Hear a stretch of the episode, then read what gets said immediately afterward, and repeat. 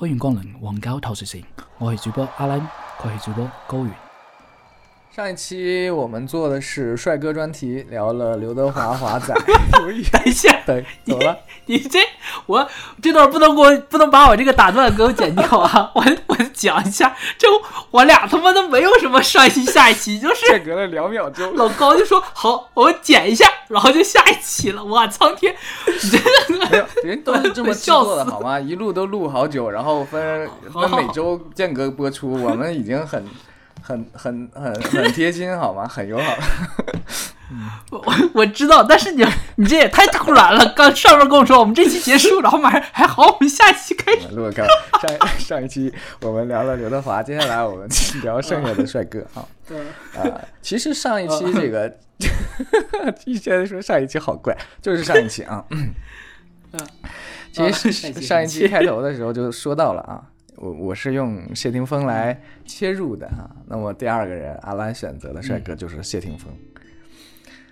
怎么说呢啊？个人来讲啊，我个人来讲，在这个所有看到的亚洲帅哥里面，谢霆锋排 number one。我操，你这个评分这么高的呀？真的是，嗯，也许是在我审美观形成的时候。他刚好就在那个时刻是他颜值的巅峰，就直接就卡在我这个人生对于颜值认知的顶峰里面了。哦，那怪不得你喜欢韩寒，哎，有有点有点像是吧？对啊，他刚出道的时候，韩寒我就觉得是个乡土版谢霆锋，乡土版。对，然后，嗯。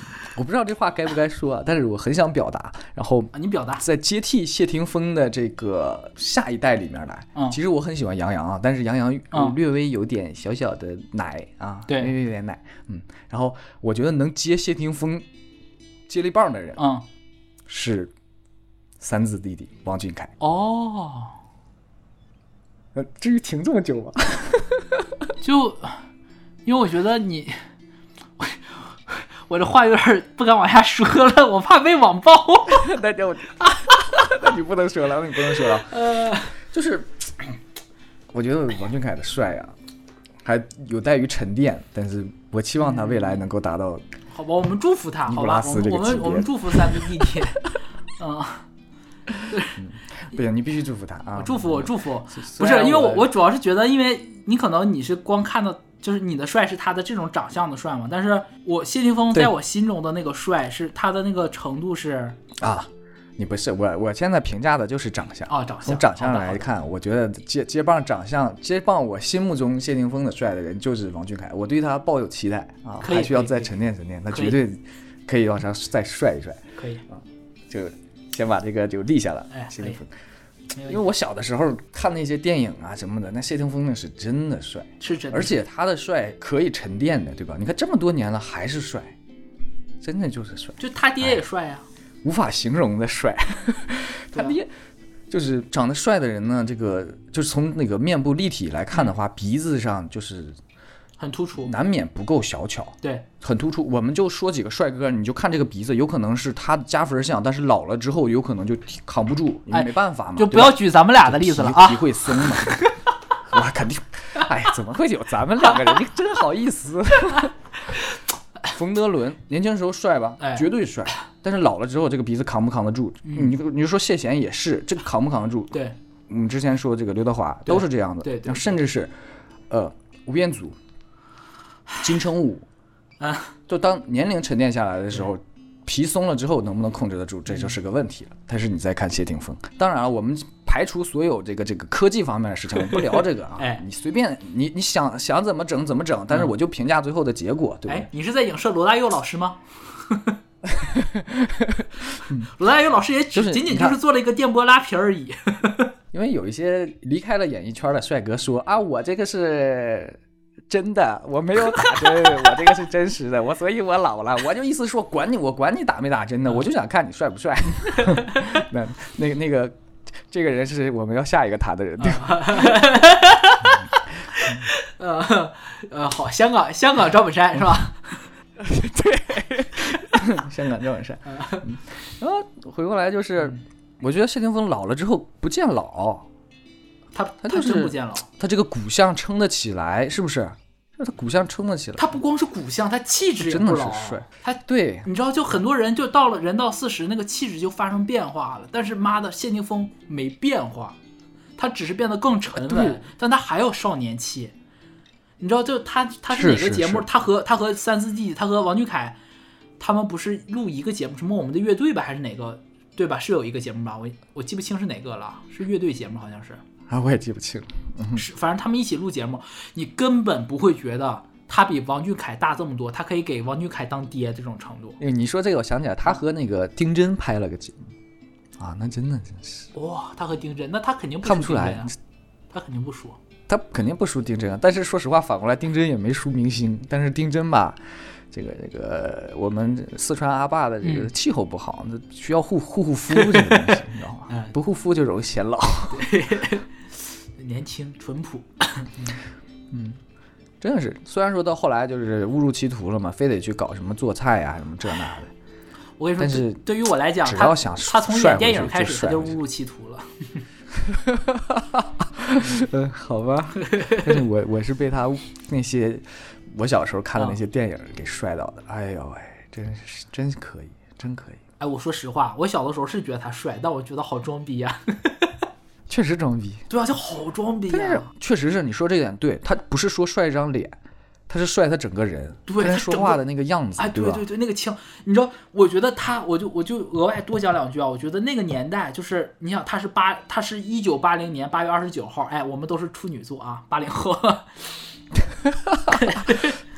对，你不觉得吗？就是八零年代起来的这些偶像，都是以叛逆著称的。无论是是，无论是谢霆锋，还是说韩寒，还是说我们过会儿要说的这个 香港赵本山，对吧？都是叛逆的。他这个那个年代的年轻人就喜欢这种，对，那个不被这个限制嘛，对吧？不被限制，特别是像谢霆锋这种从出生。就上娱乐头条的人，他他从没出生就开始上头条了。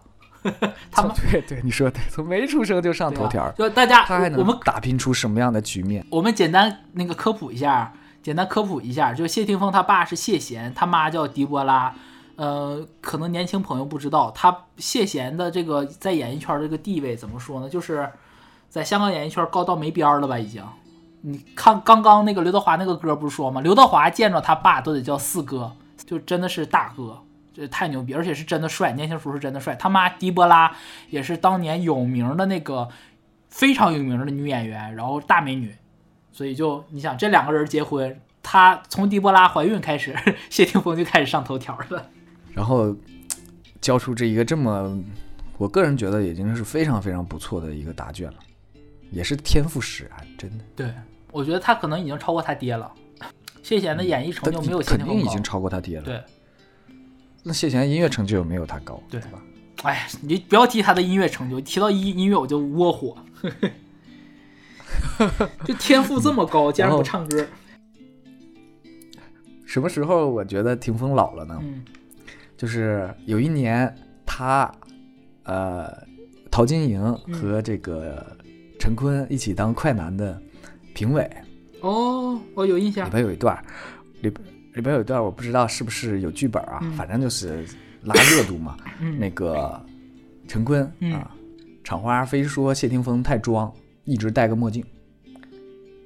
然后呢，他就拿耳机，就是他跟谢霆谢霆锋说话，霆锋也没理他，然后他就拿耳机砸了一下他。中间陶晶莹在中间，可以去上网搜一下那视频。哦，好像有印象，好像看过。还还还挺抓马的一个情况啊。那么 OK，那么厂花就说。谢霆锋，你太装了！你什么情况下你都戴墨镜？嗯，嗯，你对选手不尊重？嗯，巴拉巴拉这些。嗯，我当时觉得说的也有那么点道理吧。嗯，然后，但是谢霆锋本来不就是这样的人吗？然后前几天，也不是前几天，前阵子看一个综艺节目，一一个一个节目，他和他和他和他爸一起吃饭。然后他就说：“我四哥，我想看一下。”你是否能看见东西啊？你无论在哪里，你都戴着墨镜。然后他把他把墨镜给摘下来，然后靠到这个摄影机前面，看到摄影机看一下，让大家看一下到底能不能看清东西。我觉得，我说你有资格这么说你爸吗？你曾经就一直戴墨镜。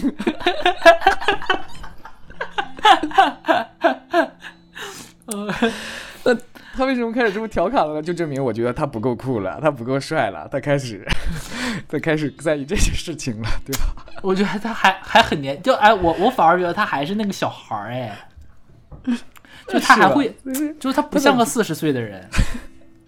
哦，就只能说 菲姐好有眼光啊，真的是。真的，我觉得埋个那个，埋个什么？你要挖个坑啊啊！挖挖挖个坑，等以后哪期我们让阿兰聊一下风飞恋，他研究的也比较深。对，本来把我我要补一下，这期谢霆锋的这个歌是本来不是我们要讲的这首，是我选了一首，然后后来我们说说可能这首歌要跟风飞恋相关，然后就有老高选送了后面这首歌。你知道吗？对，然后刚才我们提到了那个谢霆锋的音乐成就嘛，然后呃，阿兰感触比较大，对，嗯，跟大家分享一下，你为什么这么激动？哎，我首先讲啊，就我一开始我听粤语歌之前，我听的都是那个他的国语歌，有什么谢谢你的爱一九九九吧，什么这些吧，我的他国语歌我真记不全，嗯嗯，应该可能会唱，但是我记不印象不深。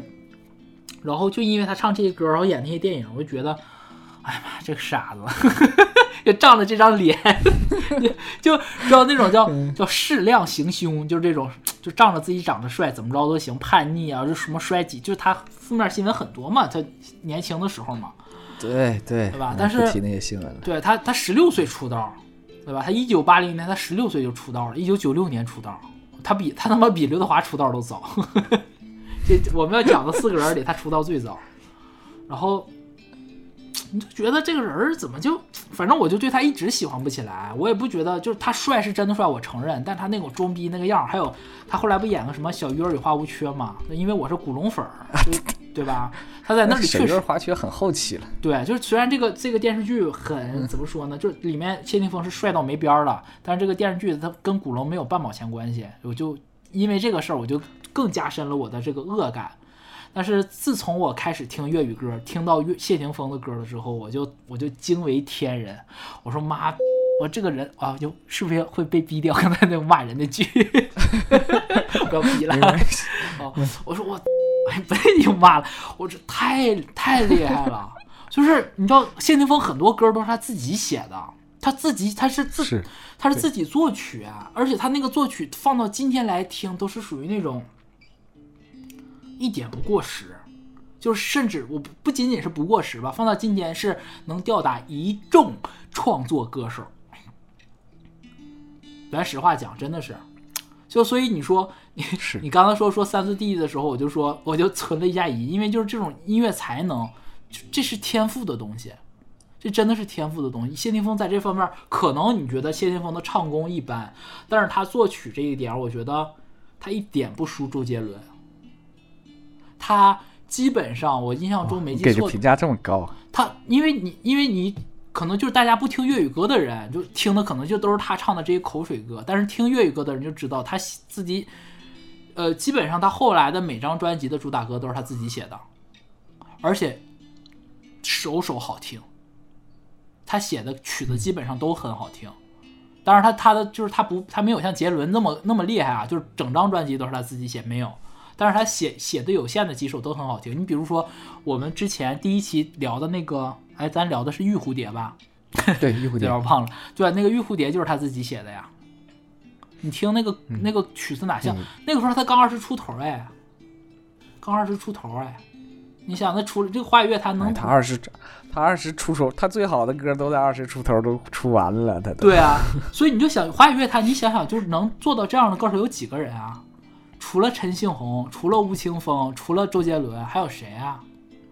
就就是就是都是就是大家能想到的，都是这些就是台湾的这些怎么说这些才子们，音乐才子啊，还还有方大同，对吧？也就是这些人了。所以他他的音乐才华太好了，关键是他比这些人长得都帅。对，对啊，长得这么帅还还这么那什么？就我简单介绍一下吧。就我刚才说了嘛，他十六岁出道，他十六岁出道的时候。应该他没有推出正式专辑，只是发了一首单曲叫《坏习惯》。这个《坏习惯》发出来之后，就是四台冠军歌。就是我简单介绍一下，大家听粤语歌的时候，经常会有什么几台冠军？它所谓的台就是电台的意思。分别介绍这四个分别是哪一个啊？就是第一个是它的商业电台，呃，叱咤九零三频道，它有一个叫叱咤九零三专业推荐，它有一个这个榜，流行榜叱咤就是九零三专业推荐榜，这是第一个，其中一台。第二台是香港电台，香港电台的第二台就是香港第二台，然后那个榜叫中文歌曲龙虎榜。然后第三个是新城电台，是新城九九七，他们有一个叫新城劲爆流行榜。然后最后一个就是 TVB，就是 TVB 的母公司叫叫电视广播有限公司，在 TVB。呃，搞的这么一个榜叫劲歌金榜，它所谓的四台冠军歌，就是在这四个频道，呃，四个流行榜上都是第一名。这个这个成就很难达成的，就是哪怕是容祖儿、杨千嬅、陈奕迅这些人，他们一共也没有多少首四台冠军歌。十六岁的谢霆锋出道第一首单曲四台冠军，就问屌不屌？对吧？就即便有实力，都不一定有那么好的运气。对，结果人家达到了。对对对。然后他的第一，他第一张专辑是九七年的时候发的嘛，就十七岁。然后里面也有这首他的这个单曲，那张专辑叫《My Attitude》，就是我的态度。你听这名就感觉就是跟韩寒是一个路子的，对吧？所以 也可以叫香港韩寒，对吧？那个叫怎么还总 Q 韩寒？真服了，哎，就乱 Q 吧，蹭热度。啊，然后，然后我们今天介绍的这首歌呢，是他在两千年十一月七号发行的专辑，叫《Viva》，主打歌《活着 Viva》，然后作曲谢霆锋，作词林夕，然后编曲王双俊。这首歌是我选的吗？为为什么我能选到这首歌呢？就是我跟他说，我说如果提到谢霆锋的话，我儿时的记忆最重要的就是这首歌，这《活着 Viva》，是在我。小时候两千年初的歌，那时候我刚刚上初中，马上就要上初中了，啊，开始稍微自由一点了，可以就是接触各种各样的这些作品了吧？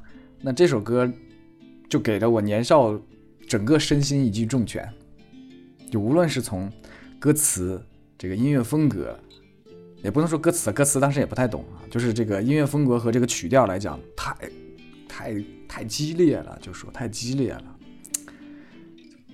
就太过瘾了，真摇滚那种，是吧？而且很摇滚，而且不不墨迹啊，从开头就开始就开始狠狠的 K 你，对不对？对，老嗨了。然后你啊，然后你再看看歌词，当时我都不知道是林夕写的，真是痛快。来，这个这首歌你来讲。年轻人讲一会儿，那我就不讲了。不行，你得不讲。你这歌其实他写的很国语的，还讲的很写的很国语，但是我。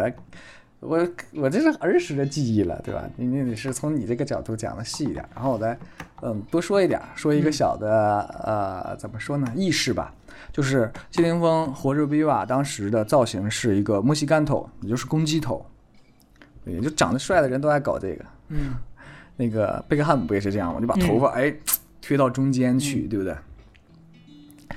然后他的迷弟呢，嗯，是。他有一个非常重要的一个 啊深度的一个迷弟，就是李治廷啊，一个香港演员。哎，他特别特别喜欢谢霆锋。然后霆锋在哪年的时候我忘记了，有一个呃疯狂千人 jam 的演唱会，嗯，就会邀请这些乐队，就是小乐队都都 OK，然后来跟自己同台演出。嗯，然后李治廷他们那个乐队就投了一个小的小影片过去，就被选中了。嗯。哇，这真是就被选中了，然后那么年轻的他就有资格可以和偶像同台演出，哎，而且偶像他就特别开心，大几岁 啊？知道是啊，他就特别开心。你们可以，大家可以去上网上搜一下这个李治廷学谢霆锋说话，学的特别像，这样子吗？就是那个啊拽拽的那个劲儿。然后那个李治廷还跟其他学谢霆锋的人说说，你需要有一个细节，就是偶尔会有一个突兀的儿化音，就是谢霆锋说话会这样子。哇。他说国语会这个样子，学的特别像那个语气。然后我说回这个演出的事情，然后他就为了致敬谢霆锋，他也想搞那个公鸡头、墨西干头。嗯。然后他第二天还要去考试。嗯。第二天还他还在上学，第二天还要考试，他妈就不想让他去这个演出。嗯。然后他一定要去，然后他妈就说：“那我就送你去。”嗯。我猜测啊，大概意思就是我送你过去，我再等你回来，你就不会。玩太疯，嗯嗯嗯啊，然后他就搞了个那个头，但是他比较傻的是，他的头发当时很长，他也没理发，他就直接把头发全戳到中间去，所以他坐不进车里，你知道吗？然后坐到车里就要歪着头坐，知道吗？因为头不能立起来，他就歪着头坐。他妈就一直在骂他，一路上就在骂他，说：“你看搞的什么鬼样子？你要搞这个东西，啊，是不是好笑？太好笑了。然后呢，谁认可了他了呢？嗯，谢霆锋。他去那演出，谢霆锋看到他，谢霆锋说：“你这个弄了多久？”嗯，他说：“四十五分钟。”嗯，然后谢霆锋说：“很好看。”好像他说话。我脑补出来，我我学的不像，大家一定要去搜。那李治廷是在叫什么？是反正是什么一个优选，就是给大家讲讲那个跟那个开讲的那个感觉似的。下面就有很多他的粉丝在，然后就说这个事情，太有趣了，太有趣了，真的是。不过也能证明，就是当时活着 viva 当时的影响力，就是我我觉得作为一个年轻人。我小时候那那我真的是被他所影响，特别叛逆那个样子，然后就这个长相，然后捧出这样一个作品，哪怕是我作为一个东北边陲的一个小镇的少年，我都为之震颤，真的是。所以你更更何况韩寒吗？疯狂，我就是要 Q。嗯 嗯，好，那我们就回到这首歌啊。嗯，让这个阿兰来其实讲讲这首歌。嗯嗯，然后这首歌其实就像正如嗯刚刚老高讲的，其实它我觉得它是曲强于词的，就是它曲子本身的意味就是那种，这个我们首先说吧，说活着 viva，viva 是什么意思？就是万岁的意思嘛。对，活着万岁。嗯，其实它它表达的是二十岁的谢霆锋，二十岁他那种就是旺盛的那种青春、那种活力、那种生命力。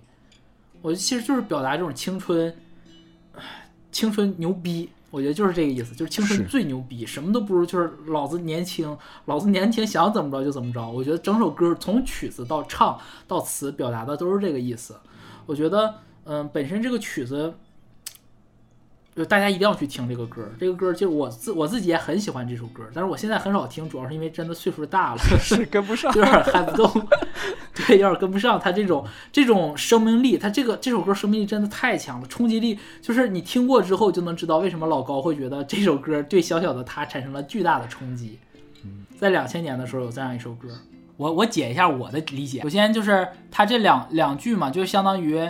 呃，第一段就是说年轻年轻的碰着谁亦能像威化般干脆，就是我我甭管你是谁，你是教导主任，你是班主任，你是谁，我爹我妈，白扯到我这儿，干干干脆脆的，这是他首先用了一个脆的这个概念。然后我先不说快活，他第二段他说任何事亦难像青春般清脆，他就你看第一个是威化的干脆，第二是青春的清脆。他甚至让青春的这种清脆有了类似于像威化的那种拟声感，那种脆的那个劲儿。其实我们很难形容一个一个一青春这个词儿是属于那种每个人都有，但是它特别难具象化去把它描摹出来的。但是林夕特别巧妙的用了一个用一种拟声，然后他后面又又通过后面的这种，你看威化这边他用拟声的时候，他应该用清脆。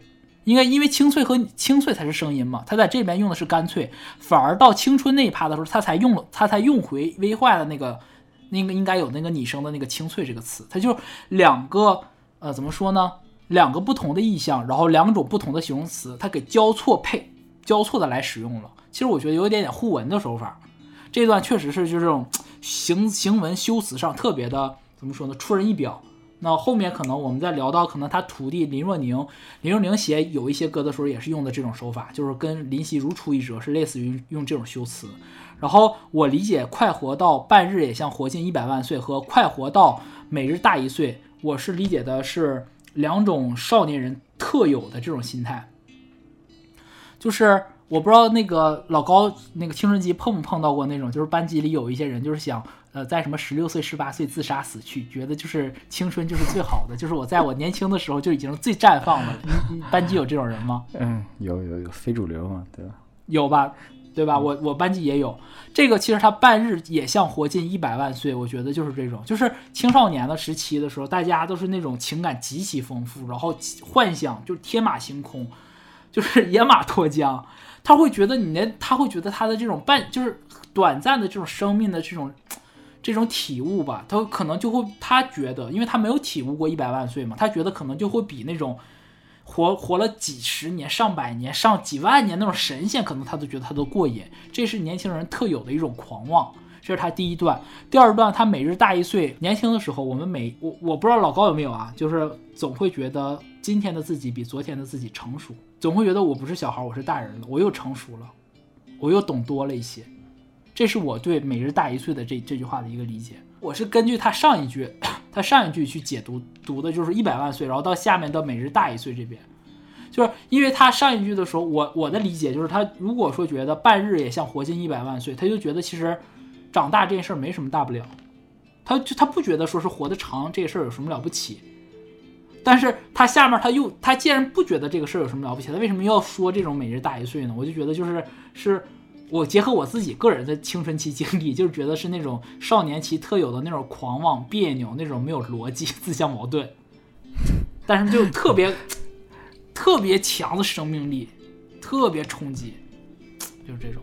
对你，你还特意给他了一个不自相矛盾的点，上面是狂妄，下面又谦虚了。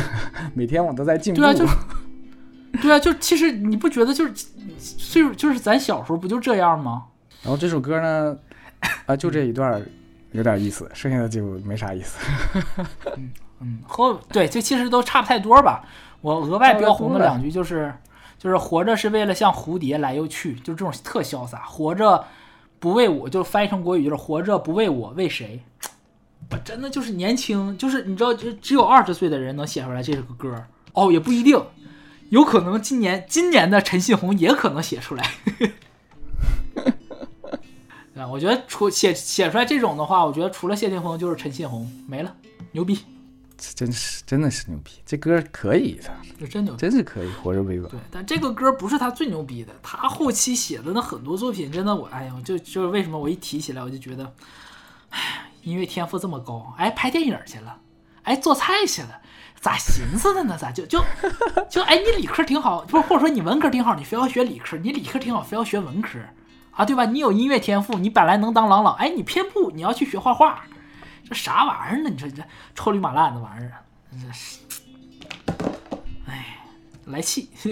不知道还会不会会不会再出这个新的音乐作品了？嗯，还挺期待的。好像最近几年都没怎么怎么怎么做的。嗯，看看岁数大之后能不能有一些新的体会吧。我我不好说。你看你这这两口子，你看他跟王菲，你说他俩，哎呀。再等两年，说不定为了提携自己儿子，一起出首歌也不是不可能。那就没意思了，那就没意思了。就是你知道谢霆锋，谢霆锋牛逼的点就是他不，他我认为他牛逼，就是因为跟谢贤没关系。嗯哼，你知道吧？这就是他比什么房祖名什么强一万倍的原因就在这儿。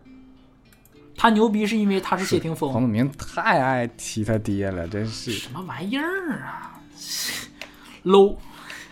不说他啊，然后那我们我们刚才对这首歌评价挺高啊，而且这首歌的评价并不是单纯从歌词上来讲。对，那我们直接就来听一下这首歌啊，来自谢霆锋的《活着 Viva》。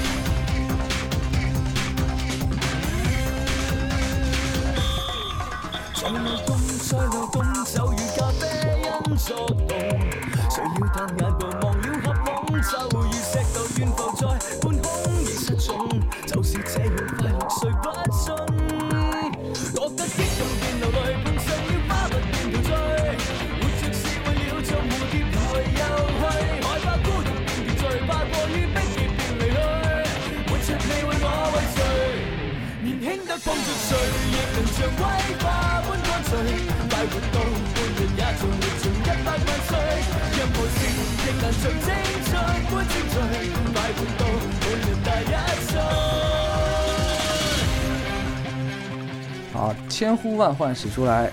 上一段我们也 Q 了这个人，Q 了半天了啊。说到了这个 香港赵本山，呃，一个 香港赵本山啊，一个现在已经是一个成功的商人了啊。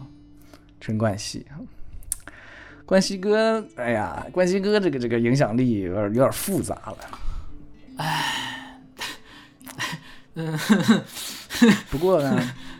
不过是真的帅啊，冠希哥帅的。你加个年龄限制，在我心里虽说没有戏，呃，那曾经帅过一段。对，嗯，在我心里为什么没有信贴峰帅啊？我就觉得他也有点儿有点奶，但我就我觉得我我还是喜欢阳刚一点、阳阳刚一点的，他还是有点奶的，但是他的他也是真的是。那种亚洲亚洲人非常喜欢的这个帅样，而且，啊，不是而且啊，不过啊，不过能感受到后来他这个胶原蛋白流失之后他就不行了。哎，就是他年轻的时候，哎，胶原蛋白还在的时候是真的带劲。对，痞帅痞帅，那种坏坏的感觉。对，痞帅痞帅的。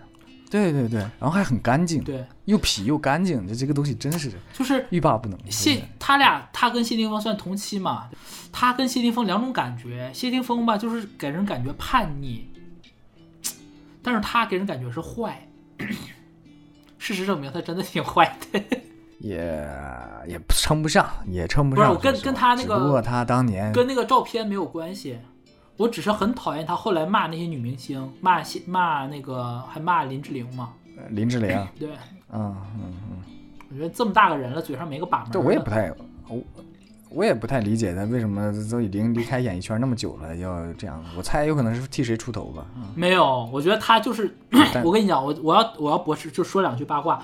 陈陈冠希就是很多人都拿这个陈冠希来对比什么。就是其他的这些所谓的劣迹劣迹艺人嘛，就说啊，陈冠希说退出演艺圈就退出了，不是的，陈冠希其就是他隔几年他就有想复出，只是他复出不了而已。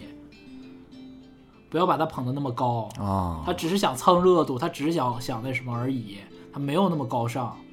本质上，他在我心中，他就和泽他们都属于一一类人，就不是什那种谦谦君子，不是那种很好修养的人，不是的。是他确实是，即便没在，他营销搞得挺好吧，只能这么说。营销很好，还是挺挺懂的啊，还是挺懂营销的啊。然后他比较有意思的点，我留下印象很深的点就是他出道这个事情。嗯，他出道是被成龙发现的。哦，讲讲，你知道吗？你不知道？不知道，你来讲讲。就他，他就正常的就是在一个地方。哎，是怎么回事？反正是成龙看见他了，然后当时成成龙带着吴彦祖在吃饭，然后成龙就说：“你过来跟阿祖拍张照片。”我操！就就直接叫他说：“你过来跟阿祖拍张照片。”然后他就坐在吴彦祖旁边，然后他们一起拍了张照片。然后过一段时间说：“你想不想拍电影？”我靠！啊，就约他说：“你想不想拍电影？”他说：“可以啊，试试一下呀。”然后就把他们送到东京还是送到哪里去培训？培训完之后就拍电影，然后就就出道了，就这么屌。屌，真屌！但他长得确实是帅。讲实话，年轻时候的冠希哥真的是帅。我觉得只有谢霆锋，就是为什么就是列了谢霆锋也列了他，就是能和谢霆锋颜值上打一打的，就真就是他。而且他和谢霆锋之间关系真的，一正一邪，一好一坏的。对，就当年那个陈陈冠希，因为谢因为为了保谢霆锋打过余文乐。对对对，好像是，好像是吧？好像是，就反正也不知道，就是那个古早八卦。对，古早八卦，因为那余文乐出道的时候叫小谢霆锋，然后陈冠希觉得这怎么着沾我哥们光啊？这这种人蹭我哥们热度，就就对他不太好。然后当时他们不在一起拍那个《头文字 D》嘛？对对对。我当时是因为喜欢周杰伦，我就关注这些八卦，然后发现哎，怎么还有这个遗珠呢？是吧？因为他三个人都在那个电影里嘛。不过从这个从这个角度来讲，这个杰伦。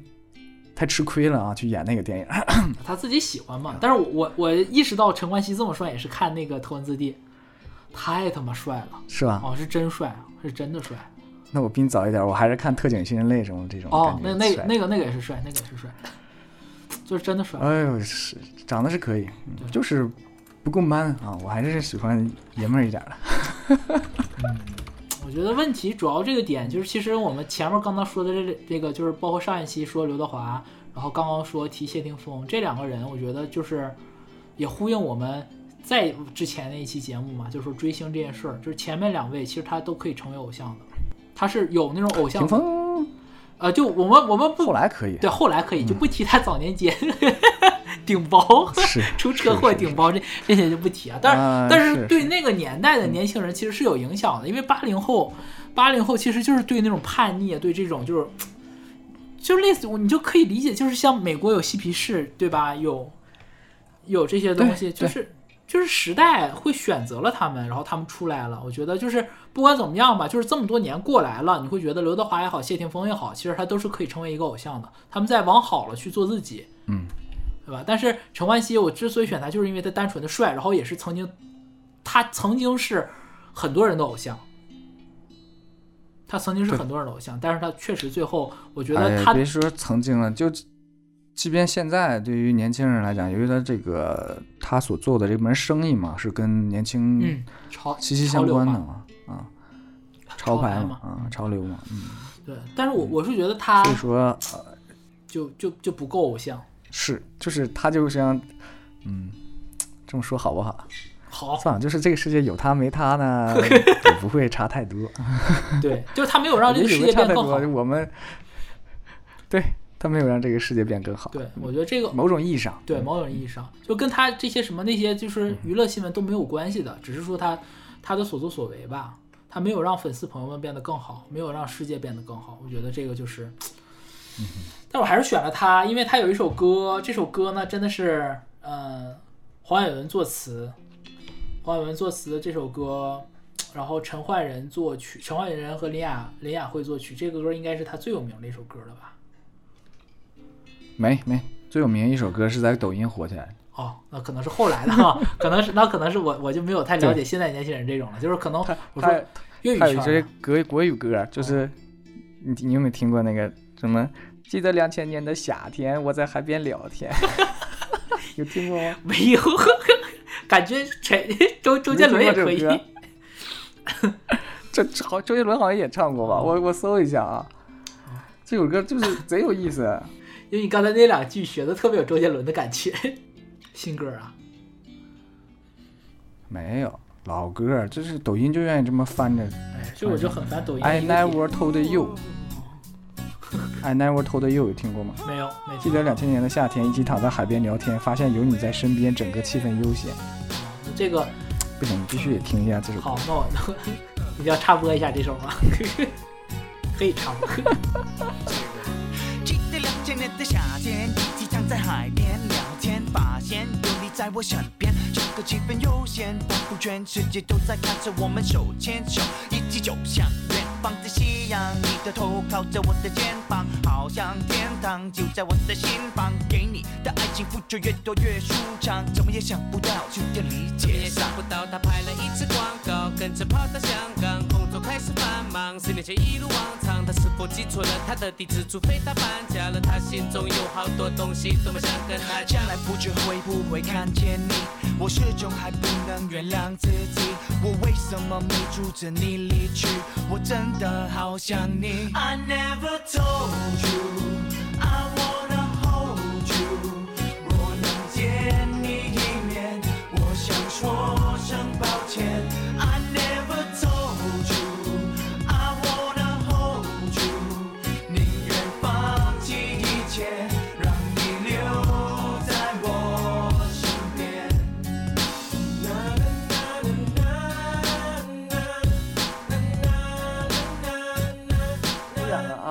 就是。在现在这个年轻人心中，也许这首歌比你说那首歌要红，因为有抖音大大嘛。对对对，这个歌其实我我第一次听，我要承认，因为我是很后期才听粤语歌嘛。我第一次听是听那个，嗯，Eason 听陈奕迅在黄伟文的作品展上翻唱的这首歌，叫《尼古丁》。我觉得这歌真他妈好听啊！后来一搜，哎，冠希哥的原唱。然后我听了冠希哥本人的，就是他原唱的版本和陈奕迅的版本之后，我觉得虽然陈奕迅唱的更好听，但是我觉得陈冠希的那种那种气质和他那个嗓音特别符合尼古丁的这种感觉，就是他的嗓音属于那种有点很稚嫩，然后又有点带一点点那种淫，不叫淫邪，就是有一点点那种情欲吧。就是他的声音让我给我的感觉和那种拿叶子的感觉很像，就是那种黏黏的、腻腻的，然后就是腻在一起，然后就正好和这个尼古丁，大家都知道，你你听尼古丁就 感觉是一路的，你知道吧？所以我就觉得，就是我更我个人私心来讲，我更喜欢听呃关西哥自己这个版本。这个歌就是我我把这首歌应该也是整首都标红了，因为是确实是黄伟文的杰作，要不然也不会他会在他自己的作品展上，然后让陈奕迅重新演绎这首歌。嗯，我先简单介绍一下它的主题。嗯，它其实就是说把呃把爱情这件事儿比喻成了尼古丁，用尼古丁来写。用抽烟、用吸吸烟的这个过程来写这种恋爱的过程，你可以把尼古丁理解成爱情本身，也可以理解成是那个爱人。就它这里面句句经典，我就简单，呃，我要简单说，算了，从头说吧，就是先朗读一下，对吧？他说也也不长，对他他开头主歌他就说唱的就就是两段主歌，说谁人叫我出生入死也来幽会，沿途寸寸慢慢成灰，就把。你你看你你你知道歌名叫尼古丁，你就知道他说的是烟，但是他又把这种他又说的是谁人叫我出生入死，对吧？尼古丁就是让人吸多了就是致癌嘛，对吧？但爱情也是这种，而且很，就你感觉这个太巧妙了。他第二第二句紧接着就说，他说心肺就只受你支配，一呼一吸既快乐又愚昧，哇，就把那种就是抽烟和恋爱这个事儿。他写成一体了，就是这个事儿，你既可以说他是写的是抽烟，同时你想恋爱中不就是这样吗？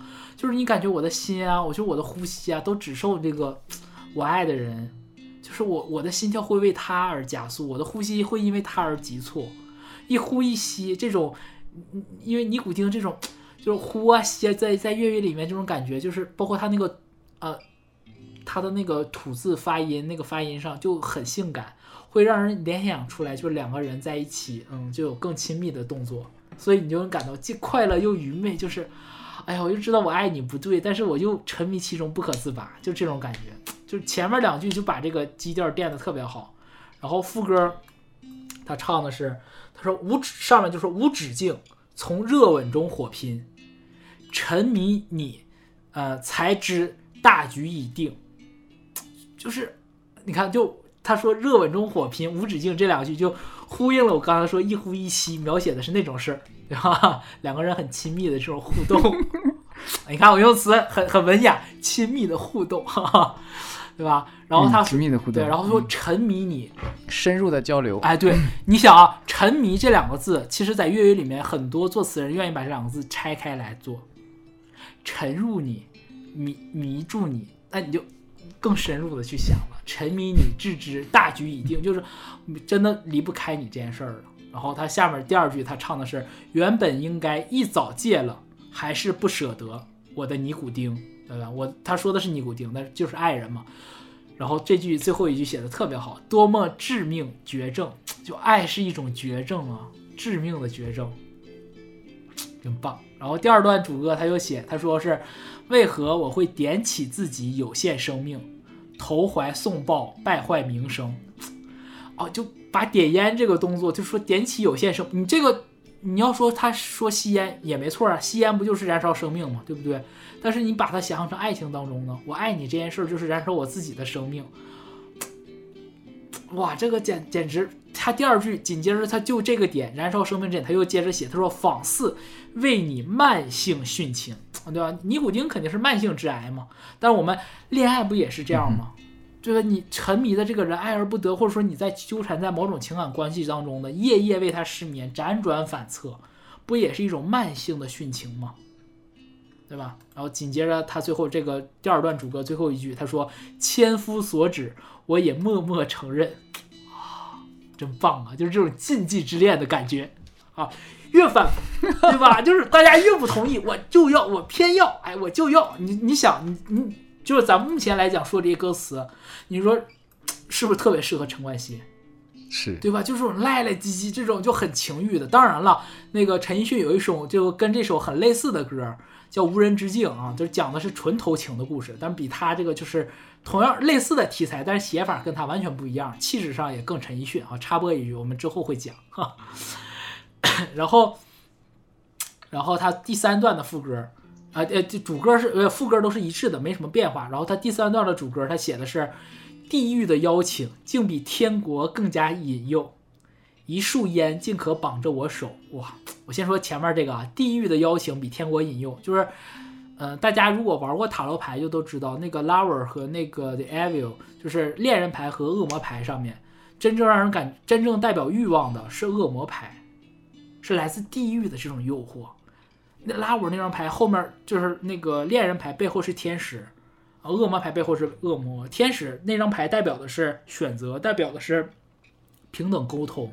所以就是，其实大家看到天使的时候，不会有那种情欲，不会有色欲，不会代表欲望，因为恶魔牌在塔罗牌里面，就是传统的西方语境里面吧，它就和羊角啊这些东西都是羊头，都是绑定在一起的，代表这种欲望。所以你看，就地狱的邀请比天国更加引诱，就是大家呃，就好像就是去说一下，就是我我我我和老高最这个今天上午我们俩看的时候说那个。刘恋和薛凯琪的那个就是新唱的那个梦中人嘛，那大家都觉得克死了，克死了！哎呦，姐姐好会，姐姐好会，那不就是因为有这种挑逗你这种引诱吗？他不是搞的那种纯洁烈女，就是纯情烈女穿一身白出来这种吗？不是吗？就是越是这种，你就会觉得哇，太刺激了，对吧？就这个意思，可能不是特别恰当，但是大家能明白这个意思。紧接着他说：“一束烟竟可绑着我手。”这个一束烟两种解释。一个本身就是说尼古丁嘛，抽烟嘛，就这个事儿。第二个是什么呢？烟是个虚的，它不是个实质的东西，它只是个形态。所以这个一束烟可以理解成是我和你之间的这种感情，我对你的这种情欲，我们俩之间的这种纠葛。它像烟一样，有形无质。这种有形无质的东西竟然可以绑着我手，所以你看它多巧妙啊！外面这边用烟来比比拟这种人和人之间这种情感的这种纠葛。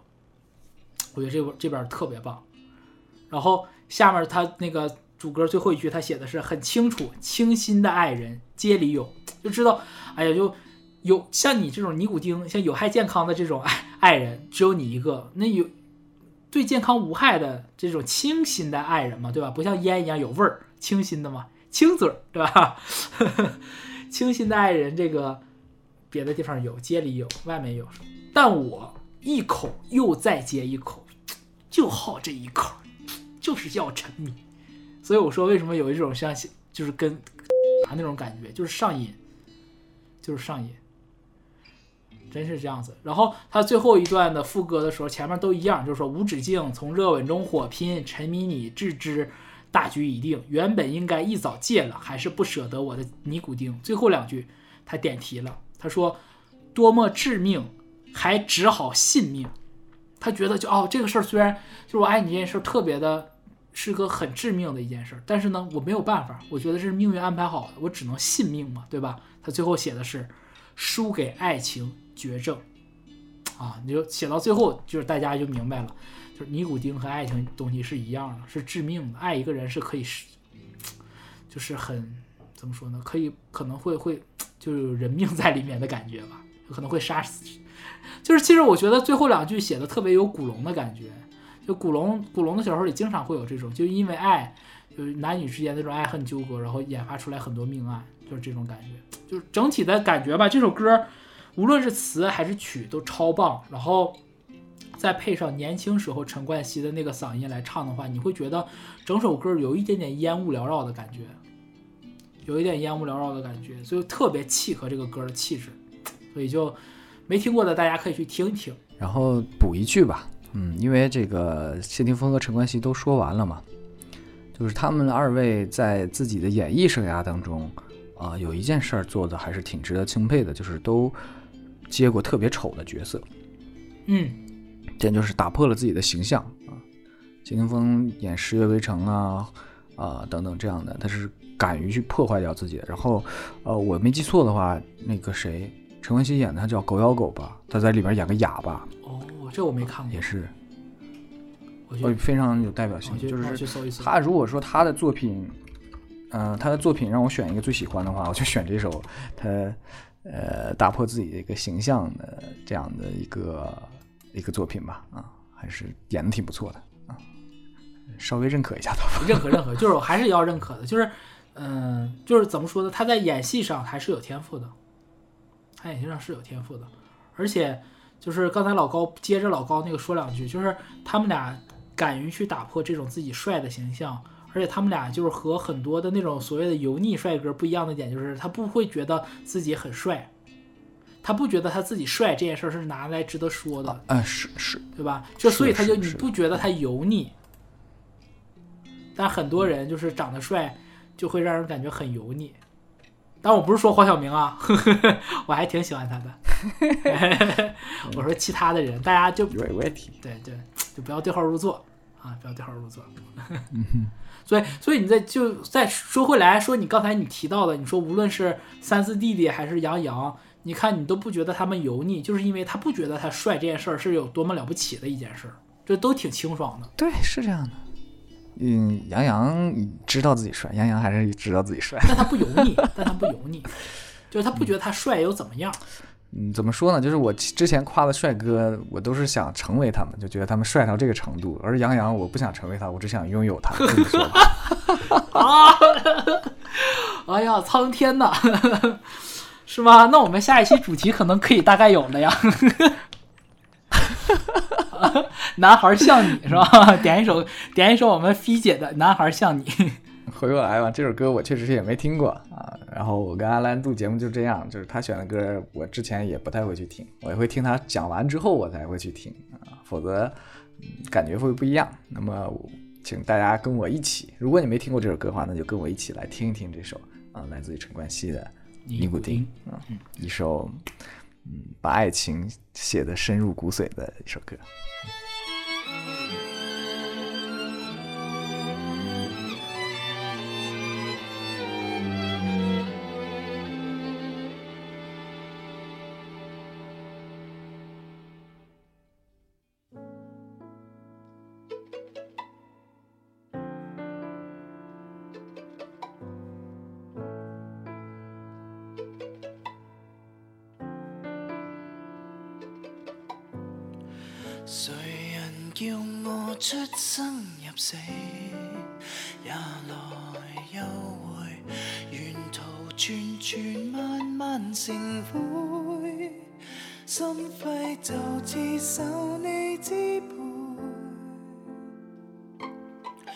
一呼一吸，既快乐又完美，无止境。从热吻中火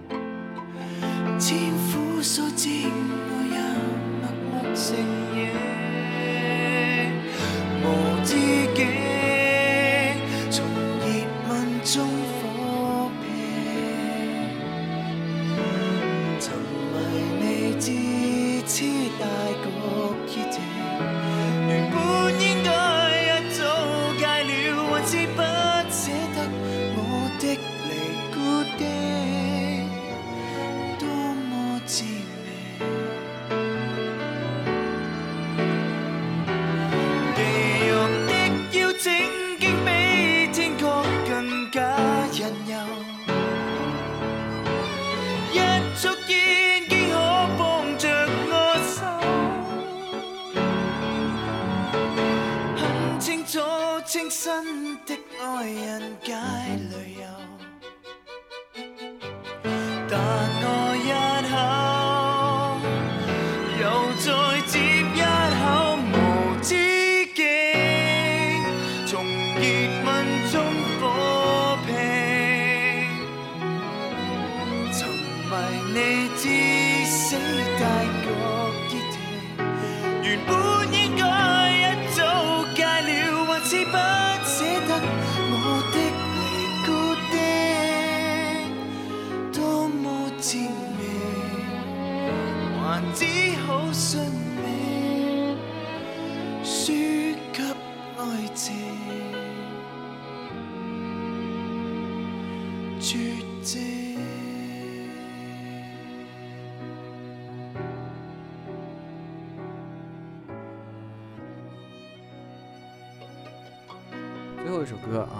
这个人我不认识，这个人就是和大陆的有一个古早的一个歌手江涛重名，他叫江涛。我知道一个网红叫江涛，就是一个搞笑的，哦去过很多哦，我知道了，我知道了，他上过奇奇葩说，我也有印象。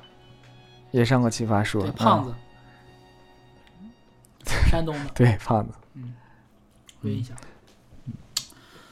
就怎么说呢？这个我们首先讲一下，就是我们这两年，呃，大陆我们不是这两年，前两年选秀选的很风生水起嘛，香港也有选，香港是由 ViuTV 就 VIU 啊，这个这家他们办过很多的啊，出了挺多电视剧吧，像之前那个《叹息桥》，然后还有什么大卫，都是他们出的，蛮蛮经典，就是豆瓣高分港剧。然后像我自己很爱看的几个音乐的一些综艺，像那个 Chill Club 什么的，也都是他们出的。然后他们这个电视台在二零一八年的时候举办了一个比赛，叫全民造星啊。这个比赛的冠军就是我们今天讲的这一位江涛。全民造星这个比赛比赛完结束之后呢，嗯，不像我们国内的快男这些东西，就是说大家都单飞嘛，对不对？像像像花花呀，对吧？像像像张杰呀，像对吧？陈楚生啊、苏醒啊、张远他们都单飞，但是全民造星他们直接打了个男团啊，就跟我们那种像 Nine Percent 就是差不多。哎，你看我竟然能把这个这个 初代选秀男团说出来，是不是厉害的？范丞丞啊，对吧？厉害厉害坤坤，啊，程程，呃，跟他们差不多，一八年选出来的嘛。然后他们选了一个男男团，一共十二个人组成。这个男团叫 Mirror，就是镜子啊，镜团。这个团在这两年血洗，这我真的要血洗这个词，血洗香港乐坛，就是和内地的这种，呃，我们说的这这些像像像像像坤坤、像程程他们一样，就是人气太高了，啊，人气高到那种就是爆棚。就是我举个例子吧，因为我有一个我我自己很喜欢的一个香，就是我很喜欢的香港的一个歌唱组合，四个男生组成的，叫 C All Star。然后他们唱歌也好，作品也好，出道十二年了，就是就是人气实力都非常强，对吧？就是应该是目前来讲是香港最牛逼的组合了。但是在今年的那个 U T V 的那个颁奖礼上，他们只得了呃什么最佳组合银奖，金奖被这个 Mirror 取得了，因为就是架不住粉丝投票太厉害了，把前辈都直接打趴在地，而且他们抢占了很多的，就是香香港流行乐坛的资源吧。就是目前为止啊，给他们写写词的很多，我我印象中我听过的大部分的这些歌，就是都是林夕，呃，不是不是林夕，是那个黄伟文、小克啊，还有可能有一两首是林若宁写的，就是应该你想黄。就是他们一出道拿到的就是这些最顶尖的人给他们写的词、写的歌，而且他们的作曲也都很厉害。像我刚刚我们说那个给呃谢霆锋做编曲的汪双俊啊、也在也给他们有在做，就是就是怎么说呢，就是很火，然后资源也很强，但是呢，他们有一个特别大的一个非议，就和内地的选呃怎么说呢，就是这是一些偶像 idol 出一样吧，就是觉得他们唱功不行。啊，其实也不是觉得了，就是唱功不行。其中有以这个江涛江涛为甚。就是讲实话，坤坤的那个蔡徐坤的那个唱功我，我听了，我觉得还好的。蔡徐坤唱歌还是还好的，问题不大的。但是江涛现场车祸真，哎，就没法说了。但是架不住人家人气高，人气王。这个组合十二个人里，他人气最高。其实原本要讲讲的时候，我想选的这个组合的人不是他，是另外一个叫这儿叫刘映婷，因为他出的那个歌。我之前给老高分享过，我说这他妈根本不像是一个男团歌手出的歌，我说妈的太有深度了，就是完全就一般歌手都已经出不到那种深度了。他探讨的那个议题已经就是完全哲学层面上的了。然后一开始我还觉得有可能是是唱唱片公司给他包装的，后来了解了之后才发现是他自己要求的，他自己就和作词人要求，就说我要想探讨这些东西。呃，当然，就扯远了，是另外一个长得没有他帅的，没有江涛帅的，也没有他人气。呃，可能人气差不太多吧，因为反正我挺喜欢的。另外一位叫刘映婷，我们有机会可能会聊。说回江涛，就是他本人呢，他呃，直到我讲今天这首歌之前，我对他的印象就也长得算是个小帅哥吧，就是那种嗯偶像的那种。现在今天的这个偶像啊，就我们说的选秀啊、流量明星啊，就是他们那种长相，就是嗯是干干净净的、帅帅的，然后有一点点韩范儿，然后跳舞很好。然后唱歌真的不怎么样，但架不住，但很多人喜欢他，就是风很大，对吧？用一句流行语，就风很大。但直到他，他今年在他生日的那一天，然后他出了他的第十张、第十支单曲，就是今天我要讲的这首歌。然后我就对他刮目相看了，因为这首歌是他自己想要、想要写，就想要唱的。然后同时这首歌的 MV 也是他自己，呃，自己编，就是怎么说，自己编自己导的吧。虽然啊，这首歌唱的唱功还是有问题，但是他的这个心意，我觉得就是，他让他给他让我觉得，我觉得偶像新时期的偶像其实有可以，就是我们不说我们不说大陆吧，我们不讨论大陆这些明星，最起码香港的这些，香港的这个 Mirror 这个男团，他们选出来的这个偶像，我觉得他们可以成为未来的刘德华，成成为未来的谢霆锋。我给这么高的评价？嗯。我不是说他们的艺术成就，而是说他们的这种他们的这种责任感。他们有明白说他们的作品里想表达的东西，对他们有清楚做一个偶像应该做的事儿，就是做一个偶像就是生于世间有种责任，就是你站在这个位置上，有这么多人爱戴你，你传你不仅仅就是说你唱歌好，你跳舞漂亮，然后怎么怎么样，不仅仅是这些，你要传达一定的东西给。给你的这些你的拥趸啊，我你看我都没有用 fans 这个词，你给你的拥趸们，就是这么多年轻人，因为喜因为喜欢你，然后就是因怎么说呢，就围在你身边，那你不要辜负了这个热度，辜负了这个影响力。可能我我得老实讲啊，就是说他们这些人里面，我觉得，嗯，天论天赋来讲，跟可能跟跟谢霆锋肯定是没法比的。肯定是没法比的，但是他们的这种这种责任感，刚一出道的表达出来这个东西，让我我愿意抱着一个开放的心去看待他们，我相信会更好的，我相信会更好的，而且他们确实是改让我对这种所谓的选秀的这种流量明星极大的改观，极大的改观。他们可以唱那种就是很水很水的歌，干嘛的？对对，我也不是影射内地的哪哪一些人啊，对我说我我影射的是内地的大部分。打击面，就讲实话，确实是大部分确实就是，哎，就我有音乐理想，我有什么的，你你过会儿听听我，我大概说一下他这首歌，虽然我们不能详聊歌词，你就知道了。就是虽然很多人啊，包括内很多内地内地的，就是有一些歌迷看到了，就是 Mirror 这个男团啊，长得歪瓜裂枣，唱的什么玩意儿，瞧一一一百个一万个都瞧不上人家，但是我要说，人家比我们有希望。好，我说了这么多。我要介绍一下最后我说的这首歌了。这首歌歌名叫做《作品的说话》。首先解释一下，“的说话”这个用法是非常粤语的说法。它这里面，呃，粤语里面讲说的时候，就会就会单独用说，或者说用讲这个词。但是说话，就是单独话这个字儿的时候，可能他就会用说话两个字来表达。所以他这首歌表达的意思就是作品表达出来的话。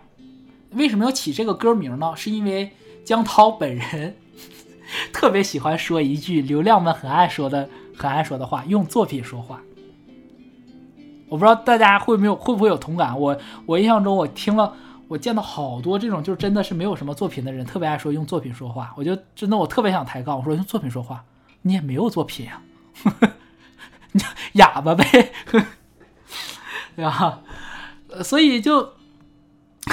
他今年，他今年就是江涛他们，就是我不说了吗？他他们组合今年拿了金奖，他他好像拿的是人气金奖吧？他们拿的是，然后他他他获奖感言也说的是用作品说话。那没有想到，大家所有连歌迷也没想到，他真把这个他的这个口头禅变成了一首歌，叫《作品的说话》。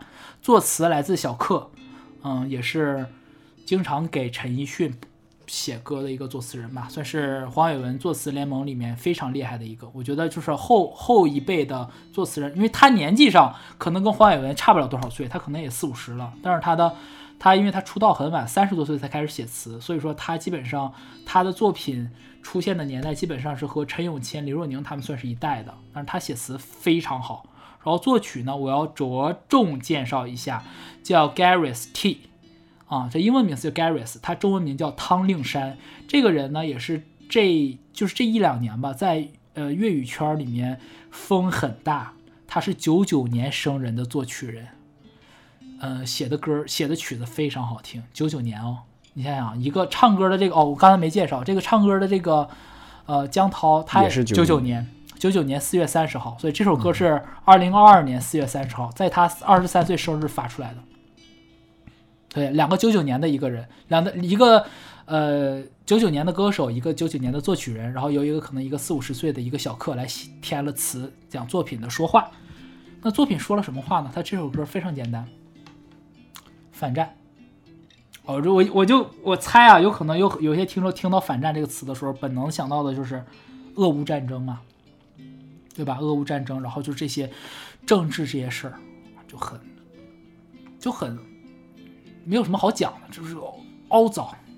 但是他这首歌歌词写的特别棒的一点是，他根本没有提谁和谁打仗，他讲的就是战争本身这件事儿。他上来的时候，他其实这首歌里面也是我，我应该是我，我和老高录了这么多期里面，我做笔记做的最多的一次歌。因为小克在这个，因为他歌词密度特别大，所以小小克在这里面用了非常多的典故。就你没有听错，听众朋友，一个 流行歌里面用典故。我上一次听到这个东西，我都是读宋词我才会查典故什么的，但他这里真真的用到了。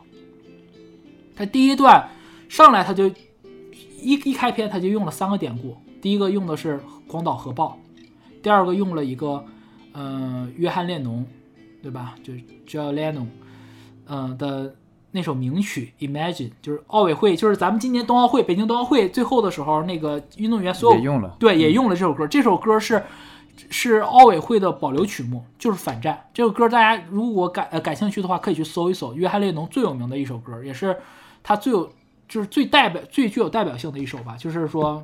这首歌里面讲的就是，如果人类没有国别、没有宗教、没有这些这个那个的，我们可能就可以有和平，就是极度反战的一首歌。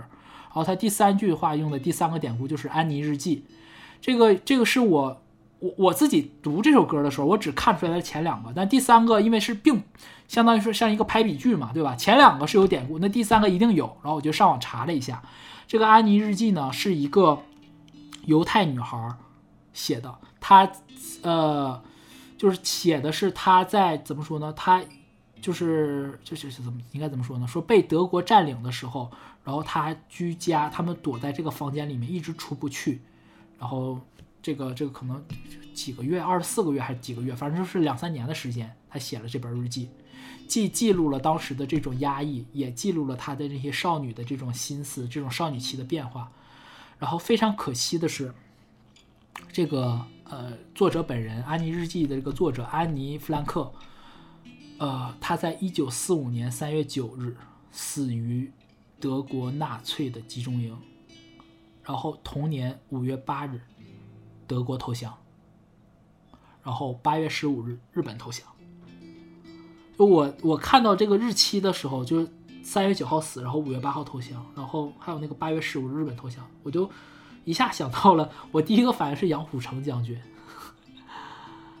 就是你知道，就是就是就是国民党撤败走败走台湾之前，他就差一点点，他就能见到共和国的这个阳光，他就没有见到，我就觉得很可惜。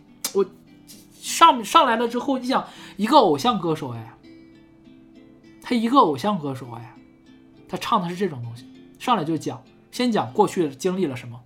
然后他紧接着他的他应该不能算副歌吧？他在 bridge 这个桥段里面，他说的他他这个我就把这个东西就直接，呃，我用国语或者用我自己的话来表达一下吧。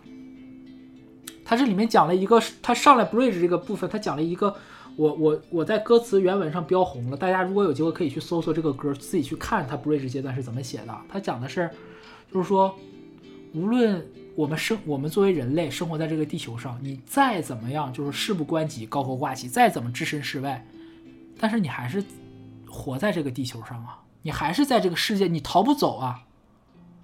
可能这个世界可能就是千代万代循环往复，对不对？可能一代一代人过去了，你你你可能说你善良也好，或者说你邪恶也好，你爱也好，恨也好，都是你个人的自由。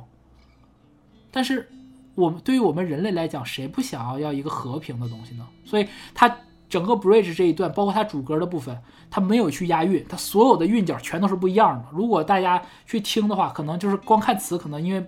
不知道粤语嘛，就可能押不准它的韵脚。你听的话，它没有一个字是押韵的，因为它讲的就是战争的破坏的这种惨烈，它连韵脚它都不押。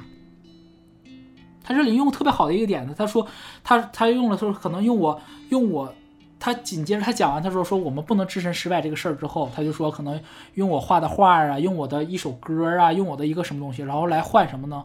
来换来换你手里的子弹、武器、枪、刀，甚至是。甚至是你可能因为你你的战争你得了某些勋章，他是用一个这种很人类，像你他提到的是用一种人类智慧的文明的结晶的东西来去换那些武力的东西，就是一个表现出来那种很强的那种人文关怀，不是那种伪善的，不是说就是拉偏架，就是你对他不对或怎么样，他不是，他是只是战争这件事本身就是反人类的，他讲的是这个，而且他这里提。做了说了一个特别好的一件事，他说：“我们不要忘了，忘了艺术这个事儿本身就是你最擅长艺术最艺术对于艺术来讲最擅长的就是提示提醒人们这个世界的美好，提醒人们这个世界还有爱。他希望用他的这个艺术，用他的这个歌也好，用他的这个艺术也好，来提醒提醒这些全世界的人，可能。”嗯，不仅仅是说是战争里的，不仅仅是香港的，甚至是所有人，记得我们人类其实要善良，要知道这个就是 战争这件事儿多可怕。然后他副歌这个部分，我觉得特别好。他副歌部分，他直接就像写了一个小故事，啊，就是写可可能就是，呃，战胜在这个战争当中有一个什么小教堂，对吧？这个就被烧毁了，然后这个教堂里面呢有伤兵，然后伤兵呢可能就是双方的伤兵可能都有。啊，年纪都不大，都很小。本来呢，可能双方的伤兵，可能他们可能就是像可以像朋友一样，但是现在不可以，他们就是敌人。关于这个，我之前有读过一个，也是二战期间的吧，好像就是说德国和和苏联吧，好像是他们有有两队士兵，就是。他们在对战期间时候，甚至是已经产生了感情。他们就有一段时间其实不是对战的，他们甚至还会在一起踢足球。但是到最后真的战胜打响的时候，就双方不得不去发生战争。就是就是，我觉得他把一种很写的非常情景化，就因为我没有办法解读歌词，我只能把大意说出来啊。就是说，嗯，对吧？就是双方就是可能就是很很多年轻的男孩子被迫去站在战场上。可能成可以成为朋友，但是被迫去刀兵相见，甚至可能就看不到。就是你你在战场上的时候，你只会不停的回想怀念你的家乡，怀念可能你的亲人，甚至是想就是说，哎，我要能，可能就是我家我我我在我家里面的妈妈爸爸，或者说是我的弟弟妹妹，或者说我的爱人，能给我发条信息，能给我发个什么语音照片，我我只可能只是想听到他们的声音，可能都做不到，可能就是这场仗结束之后，我就离开这个世界了。他他。没有痛，没有说是之后说这个战争之后，他没有单纯的就是说批判战争怎么样，而只是把这个战争之后这种惨象描述给你看，告诉你战争这个事儿不是个好事儿，无论是谁发，就是这个战争没有正义的战争这个这件事儿，这也是我我觉得我在读我在听这首歌的时候，我很认同他的一个点，就是我也觉得没有好的战争，没有坏的和平。不要把大家就是，当然了，俄乌战争就这个事儿，我我我们不谈不聊政治，我能给的就是狗咬狗一嘴毛，对吧？就没有这这这这个事儿本来就是个坏事，然后还有包括在背后窜的来窜的去的那些啊，我们就不说了嘛，对吧？就很烦的一件事。但是，就是我们在我们现在在难得的和平里，我们不能忘了这件事儿。就是虽然我们在和平里面，但是我觉得就像我刚才他就是他江涛在歌里他自己唱的，他说我们还是没有逃出地球啊，我们没有办法置身事外啊。我们虽然现在在和平，但是我们也不能忘了我们要呼吁和平啊。可当然了，没有战争，双方不会听我们讲的，但是我们自己心里面要有这个信念，就我们千万别觉得战争这个事儿是个好事儿，是很过瘾的事，不会的，好吧？然后他第二段主歌的时候，他又用了两个典故，他用了一个是柏林围墙的，一个是和平标志的。啊，柏林围墙的那个典故，我是因为我自己去过柏林围墙。啊，我我就一下子就看出来了，对我有我有拍过照片嘛，呃，我可能哦，我应该没发过朋友圈。就柏林围墙，大家我可能年轻的朋友可能不知道，就是当当时东德和西德嘛，对吧？就是相当于就是呃，东德东德本来是和这个属于是华沙阵营啊，大家是不是都已经不知道华沙是什么了？华沙就是 Russia 的那个音译，就是苏联啊，就是这个社会主义阵营。当时就是因为苏联解体嘛，然后。种种原因吧，就等于说德国两东德和西德得到了统一，变成一个德国。之前分隔东德和西德的呢，就是位于柏林市的那道围墙，然后那道墙被推开了，然后上面有很多画吧，还有一个大家如果如果如果感兴趣，可以去搜搜关于它的历史啊，关于呃它的故事，上面也有很多很有名的那个，就包括比如说那两两位两位时任的这个总统那个接吻。他们这个有这个街头画家画的，大家可以去搜。然后说个额外的趣事，就是当年呢，呃，有有我们一位中国的一位很有名的一个，我都不能说叫演员了吧，一位艺术家见证了柏林围墙的倒塌。你猜猜是谁？人北京人艺的冯远征。你也看了这个是吧？对，就嗨，这个太有意思了，肯定看，真的很有意思。就冯远征老师也很也很，对，嗯，很传奇的一个事儿。我们到时候有机会可以聊聊，对，很传奇，就可以聊一聊。反正他第二段主歌吧，就是讲柏林围墙和平标志。你想，他第一段讲的是不好的，第一段主歌里面聊的都是，就是让人不要忘记广岛核弹这些东西，其实是战代表战争的。但是后面他第二段主歌就提醒你，人们不要忘忘了和平。他他主歌的前两句讲的是，就是柏林围墙和和平标志这两个东西。啊，大家可以去上网上搜搜啊，那个就是他歌词里面写的，就像类似于拆字谜的感觉。你搜到和平标志那个图，就搜这四个字，你就能知道他他这个呃词写的是啥了。然后最后两句呢，我翻译翻译成咱们自己的大白话，是网易云不给版权嘛？啊，就是说我们呃可以用有罗老师那句话来讲啊，罗永浩老师那句话，就是说什么意思呢？就是我们在自己的岗位上去做好每一件事儿，就是为这个世界做贡献。我们在自己的岗位上，能尽可能的去珍惜当下的和平，为和平去做好自己。就是说，你声誉也好，或者你呼吁也好，或者你不呼吁，你心里有这个信念，或者说你表达出来，或者你不表达出来，我们都，我们最终的愿望都是希望就是没有世界上的这些战争这样子。然后紧接着他就是又重复副歌或干嘛的。然后他最后一段的副歌是。是和他之前的我说那个第一段副歌他讲了，就是战火里面这个教堂，对吧？有伤兵或干嘛的。他最后一段副歌写的是什么呢？是是战争结束之后的这个教堂啊，这个战争结束了啊，教堂重新又翻修了，重新修了，然后里面可能有有唱诗班的这些人唱起了有唱起了歌嘛，对吧？那歌声里面呢，歌声里面你可能你隐隐约约透过画面可能看到什么？这个教堂里面唱诗班的这些都是什么？有一些可能有一些遗孤，有些战争的遗孤，还有一些可能就是一些婴儿啊，可能父母都战死了。那这些小这些这些可能这些小婴孩们，这些遗孤，可能不会明白，就是他们他们这个战争之后的这些文明，这些和平，是经过了多少艰难险阻，经过了多少波折，经过了多少的这种战斗，然后再重新重新一点一点建立起来的。他说：“婴儿的，婴儿的这些哭声，婴儿的笑也好啊，哭声也好，都是很天真的。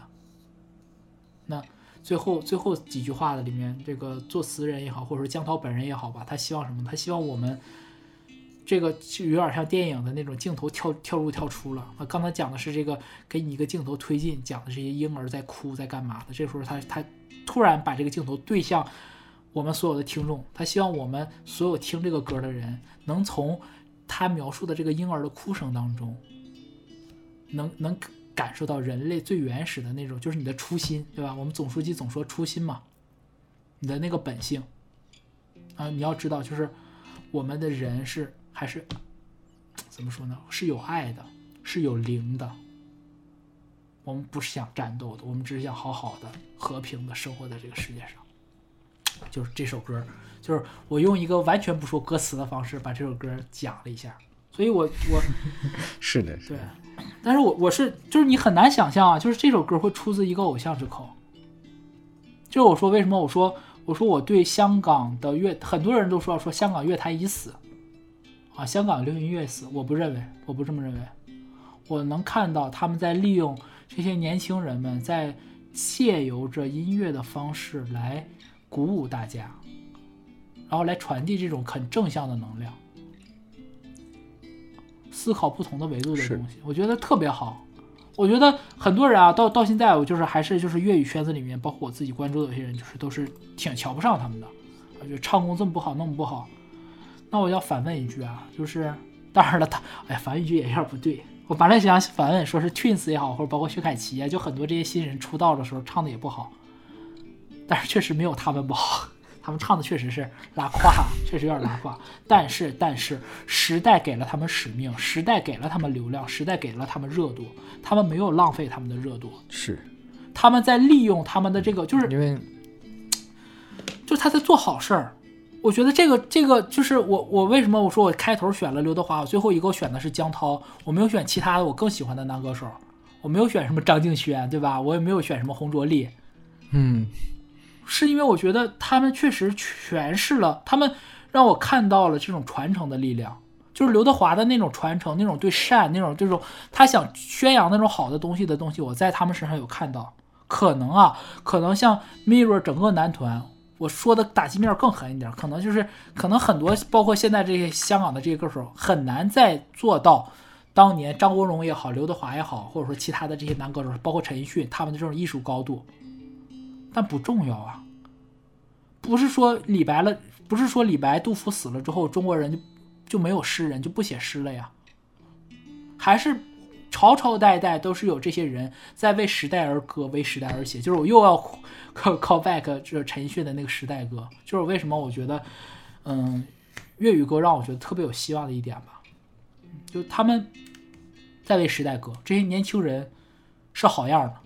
无论他唱功怎么样，我们不说，但是他他有记得他身上有这个责任，他要把一些他认为有价值的东西传递给可能更年轻、更小的这些孩子们，传递给他的歌迷们。确实啊，阿兰其实，嗯，不知道听众朋友们有没有能感受到啊？阿兰其实是很强调责任感这件事情的。如果说各位听众里面有人想做一点。深刻而有意义的事情，可以找阿兰来写词啊，还怎么样啊？对，因为是因为因为我我和阿兰认识很久了啊，他希望有这样的一个机会啊，就肯定如果做流行就算了啊，我们不是做流行的，就是需要为这个时代而歌，为这个时代而发声的话，或或者我可以找阿兰，或者我觉得就是怎么说呢？我们不不不是说，也不是说。不做流行，我们不做那种就是无意义的去奶头乐的东西，就是，哎，你就不用不用解释啊，就是你当前的这个情况，我就说白一点，你只要想做流行，你就没有办法做太有意义的东西。嗯，但粤语歌不是，就直白说了啊，嗯，嗯，也不是说粤语歌不是，因为粤语歌那叫你就可以说叫香港流行，广东歌，对，广。流行在某一个圈子里面，流行在他们广东歌元宇宙里面，对吧？啊，如果如果说你想把它现在放在我们这个大环境之下，你只要能做到流行级别级别的，那就不是太有太探讨太深刻东西的这个事情啊。你看，你就现在谁会花五分钟去听一首反战歌曲呢？我都不说的太过分一点，就如果说你现在打开抖音切到直播。啊，嗯。不要看视频了，你切到直播，你去划看那些秀场，也就是观看人次在十万加，有的甚至能高到五十万加，这么大牌的直播间，你看看他们在唱什么，你闻所未闻，那歌你压根儿都没听过，但是特别红。我回答你刚才那个问题啊，老高，注意，你说谁会听这个歌？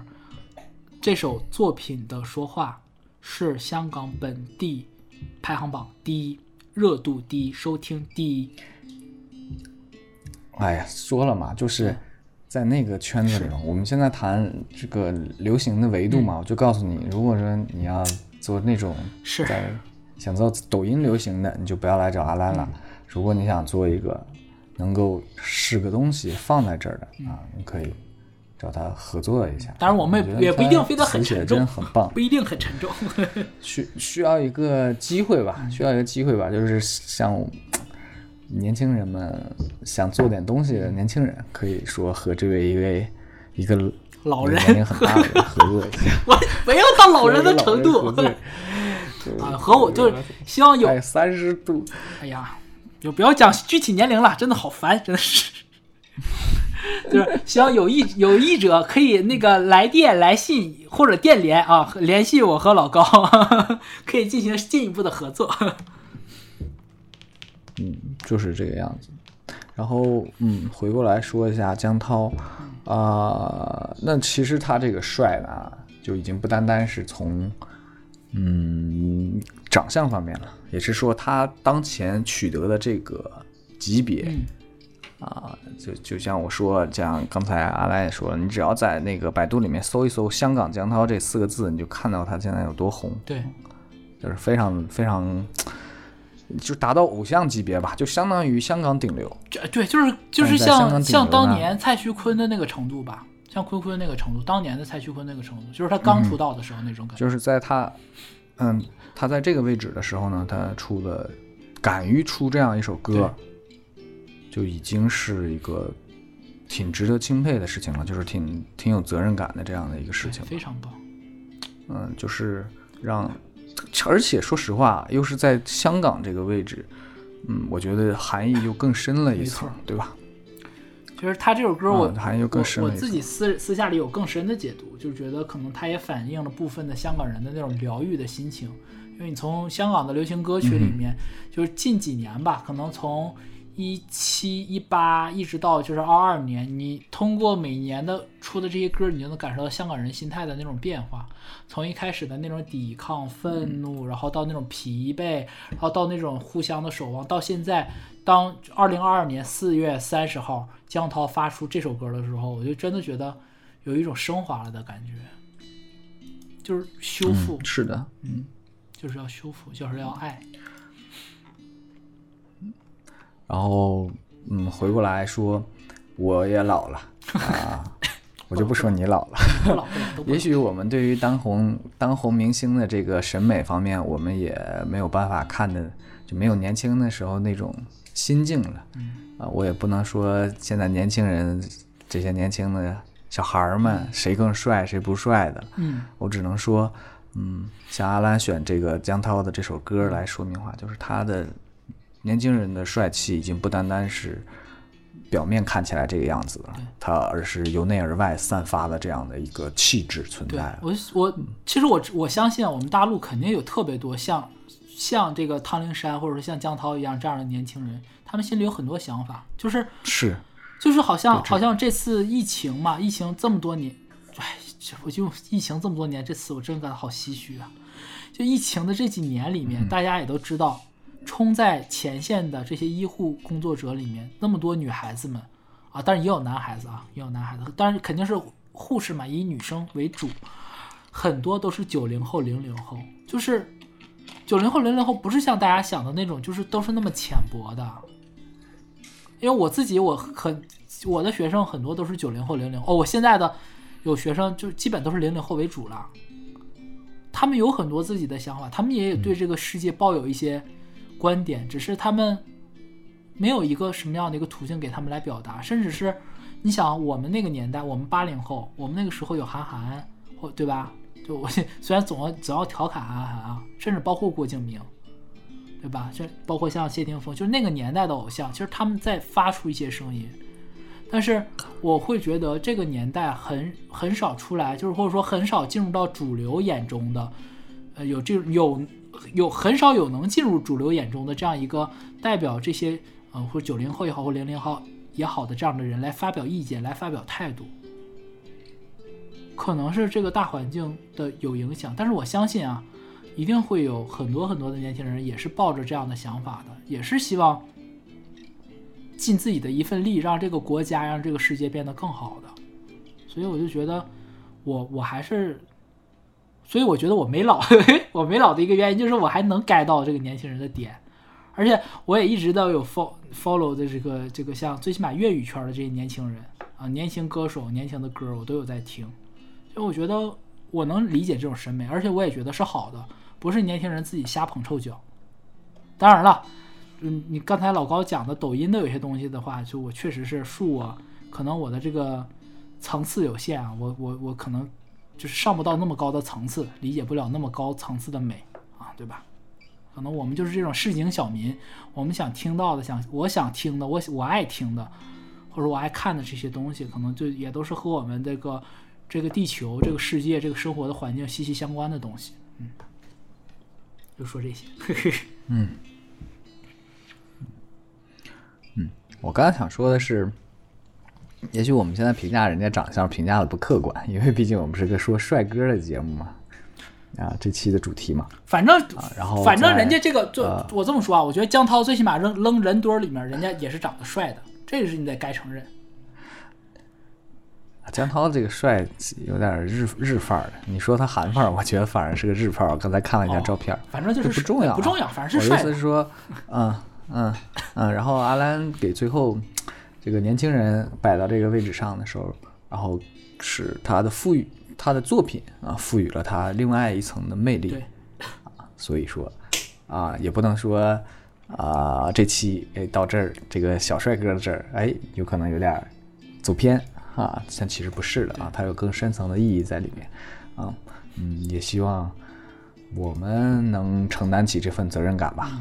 啊，其实我我对自己也没有抱那么大希望。我最近在做的项目，有些事情不是你能选择的，能这么说吧？嗯，挺挺复杂的。就是我们有机会的时候，我们就搭把手；没机会的话，我们先做好自己的事儿，先自己生活好，就不给国家添负担。你看我这态度多好，多端正。嗯，最后最后从帅哥的这个角度走的有点高了啊，走的有点远了。其实不远，没关系啊。不远。你想刘德华，想想谢霆锋。其实我在我我在选选这些歌，在想这些人的时候，我就发现，我一开始觉得是巧合，后来发现不是，是真的时代选择了这些。都有这种责任感。对，都有这种选择了他们。是的，嗯嗯。那我们就期待着有更帅的年轻人出现吧。嗯，到最后我再嗯再说一下我自己内心的，我还是更期待王俊凯。你哎，你这个特别像那个《白云黑土》里面那个 来，我十分喜欢赵忠祥，来钱火车票谁能给我报了？嗯，我也相信王俊凯也会承担起这份责任。我相信由王俊凯。哦，我我再额外补一句啊，就是前两前一段时间的时候，那个那个玫瑰少年的那个事儿，就那个歌嘛，不就是闹得很大家很不愉快嘛？王俊凯在自己的演唱会上唱的是无删减版的《玫瑰少年》，我就冲这一点，而且他唱的很好听，我就我有专门去搜来听，我就觉得。牛逼，这孩子有刚，就是 TFBOYS 这三个小孩都可以的。你倒是不，你倒是雨露均沾。没有，是我是真的都不是王源的歌，我也有听嘛。但是四字弟弟就夸的太多，就不需要讲了嘛。就是都可以的。是四字就不夸了。对，都可以的。希望希望就是年轻人越来越好。嗯，我我不是觉得，我是觉得就不要怎么说呢，就是。哎呀，就是年轻人要有自己的想法，而不是单纯的是被那种资本裹挟。我觉得我我不讨厌年轻的偶像，年轻的这些，你管他叫小鲜肉，叫什么 idol，什么叫什么都好，我不讨厌这些。我讨厌的是那种就是没有灵魂的，就是你你给了你这么多，为了红而红的，对对对，你就是为了，那就其实你你浪费了呀，就不像说是我们说刘德华也好。嗯，周，对对，这个这个谢霆锋也好，或者说是像包括这个江涛也好，对吧？嗯，最后我们扣一下主题，帅归帅，也要帅的有作品啊！不知道这个本期我们选的这四位啊，说的这些，呃，你是否认可啊？如果你不认可也没关系，这也。不是很在乎。如果说的，如果你是这几个人的粉丝，然后觉得我们说的不对啊，那也没关系，也不是很在乎，就随便一说，随便一聊，就这个样子。我我们没有恶意，没有恶意。嗯，是，没有恶意，没有蹭热点，没有什么那个那个那个炒作的意思啊，就是呃，说到这儿讲到这儿了，就这么回事儿。那么就这样啊，不排除。找其他帅哥继续聊，也有可能做美女专题。反正呢，这个东西就是依心情而定，一个兴趣使然的播客节目。哎，对，主要主要是看老高啊，老高这边定啥，我就就准备啥。嗯，行啊，本期就是这样。OK，反正这首歌也放不了，那我们就到此为止，大家再见，拜拜。